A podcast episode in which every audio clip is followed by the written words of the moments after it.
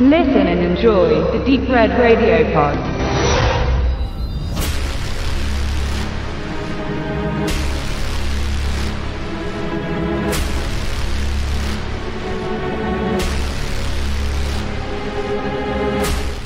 Reality-TV-Gladiatoren sind zurück im Death Race. Der dritte Teil nach dem 2008er Kino-Remake von Roger Cormans Kultproduktion von 1975 nennt sich Inferno. Und dieser Titel ist nicht ganz unbegründet, denn der niederländische Regisseur Rory Riney zeigt einmal mehr, dass er im Action-Genre die längere Lunte anzündet. Nachdem Jason Statham in Paul W. S. Andersons Neuverfilmung, die das Konzept des Originals umstrukturierte und die tödlichen Autorennen nicht mehr in der Öffentlichkeit, sondern in deren TV-Bildschirmen in einem Gefängnis stattfinden ließ, für die Weiterführung der Reihe im Direct-to-Home-Cinema nicht mehr zur Verfügung stand, trat Luke Goss auf den Plan. Er begann in seiner Haftzeit als Rennfahrer Carl Lucas für das Medienereignis Dead Race, bei dem es nicht nur darum geht, schnell ins Ziel zu kommen, sondern auch seine Mitstreiter durch am Wagen installierte Schusswaffen zu töten. Nach seinem finalen Crash im zweiten Teil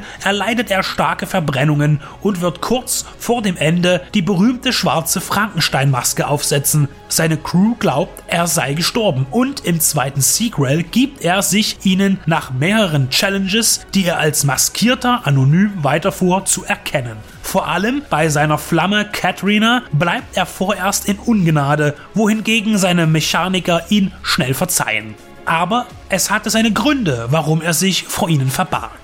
Die Wayland Company, die das Death Race veranstaltete und weltweit ausstrahlte, ist der Pleite nahe und erliegt einer feindlichen Übernahme durch den schwerreichen Niles York. Er plant, das Todesrennen global zu veranstalten und instrumentalisiert dazu den von den Massen geliebten Frankenstein respektive Carl Lucas und zwingt ihn und seine Crew in der Kalahari-Wüste gegen andere internationale Häftlinge anzutreten und beide Seiten haben dabei andere Vorstellungen, was sie hinter der Ziellinie erwartet.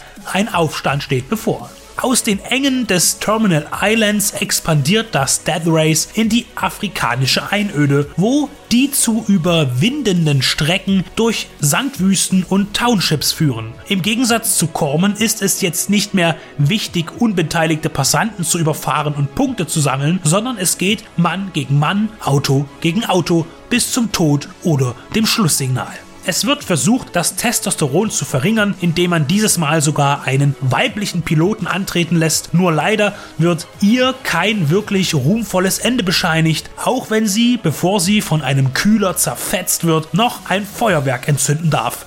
Neben ihr gibt es zwei weitere angedeutete starke Frauen, zum einen die Wettkampfleiterin und zum anderen Frankensteins Co-Pilotin. Allerdings versinkt die angestrebte Emanzipation hinter imposanten Chauvinismus, indem man die Frauen permanent in knappen Outfits mit tiefen Dekolletés auflaufen lässt. Zudem sind sie alle auf ihr männliches Gegenüber angewiesen und wenn sie einmal selbst tatkräftig werden, so müssen am Ende doch die harten Kerle ihre Kartoffeln aus dem Feuer holen. Zum reinen Männerkino entpuppt sich Death Race Inferno sehr zeitig, als 16 straffällig gewordene Damen, unter ihnen auch Katrina, um die 10 freien Co-Pilotinnen-Sitze kämpfen müssen. Selbstverständlich geht dieses Bewerbungsritual auch bis zum Tod.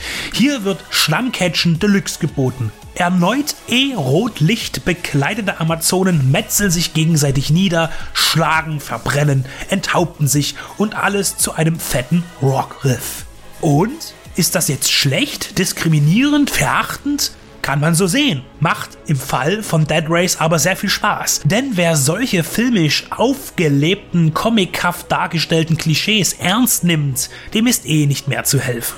Es ist eine maskuline Fantasie, die sich nicht auf dem Motto mehr Waffen, mehr Autos, mehr Gewalt ausruht, sondern einem damals 69 Jahre alten Danny Trejo eine rattenscharfe Mitzwanziger zur ihm verfallenen Lustgespielen zugesteht. Das Team um Riney hat wieder Großes zu kleinem Budget geleistet. Jeder Stunt wird zelebriert, jede Explosion und jeder Crash ausgekostet. Wenig CGI, viel Handarbeit. Echtes Feuer brennt eben immer noch am schönsten. Man spürt jede nahende Karambolage, jedes Fass, auf dem Flammable steht, erzeugt ein Jucken im Sehnerv und Vorfreude und sie wird belohnt, denn die Action in Death Race 3 ist großartig. Und das kann keinesfalls dem prominenten Produzenten Paul W.S. Anderson zugeschrieben werden, denn in seiner cinematischen Resident Evil Saga hat man gute Pyroeffekte seit langem nicht mehr gesehen oder nie.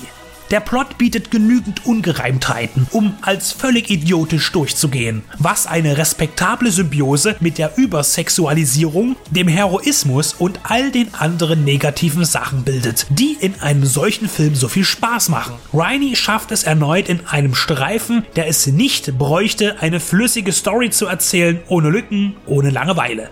Einzig die Entschlüsselung des Plots, der als Twist den Zuschauer ins Staunen versetzen soll, misslingt, da die Zeichen im gesamten Verlauf ohnehin auf einem Plan hinter der Fassade stehen. Dead Race 3 Inferno ist ein visuell ansprechender, stilvoll gestalteter, hochkarätiger Action-Trash mit rauen Momenten, exzellenter Pyro, nettem Splatter und ja, was braucht es eigentlich noch?